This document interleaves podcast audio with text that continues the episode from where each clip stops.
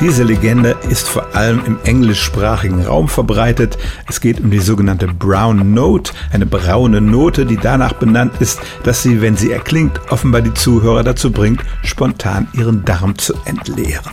Manchmal wird erzählt, dass das bei einem Konzert oder in der Diskothek gespielt worden wäre. Vor allem aber wird vermutet, dass das Militär entsprechende Waffen entwickelt, mit denen man den Feind auf diese Weise kampfunfähig machen kann.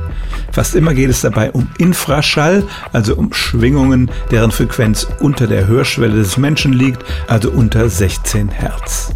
Dieser Infraschall kann tatsächlich auf den Körper wirken. Es wird ja zum Beispiel auch erzählt, dass manche Kirchenorgeln solche unhörbar tiefen Töne erzeugen, die zu einem unguten Gefühl im Magen führen.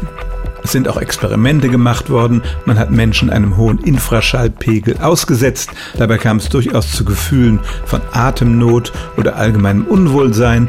Aber dass sich das auf die Darmtätigkeit ausgewirkt hätte, dafür gibt es keinerlei Anzeichen. Und dass das Militär damit experimentieren würde, das ist wohl auch eine Legende.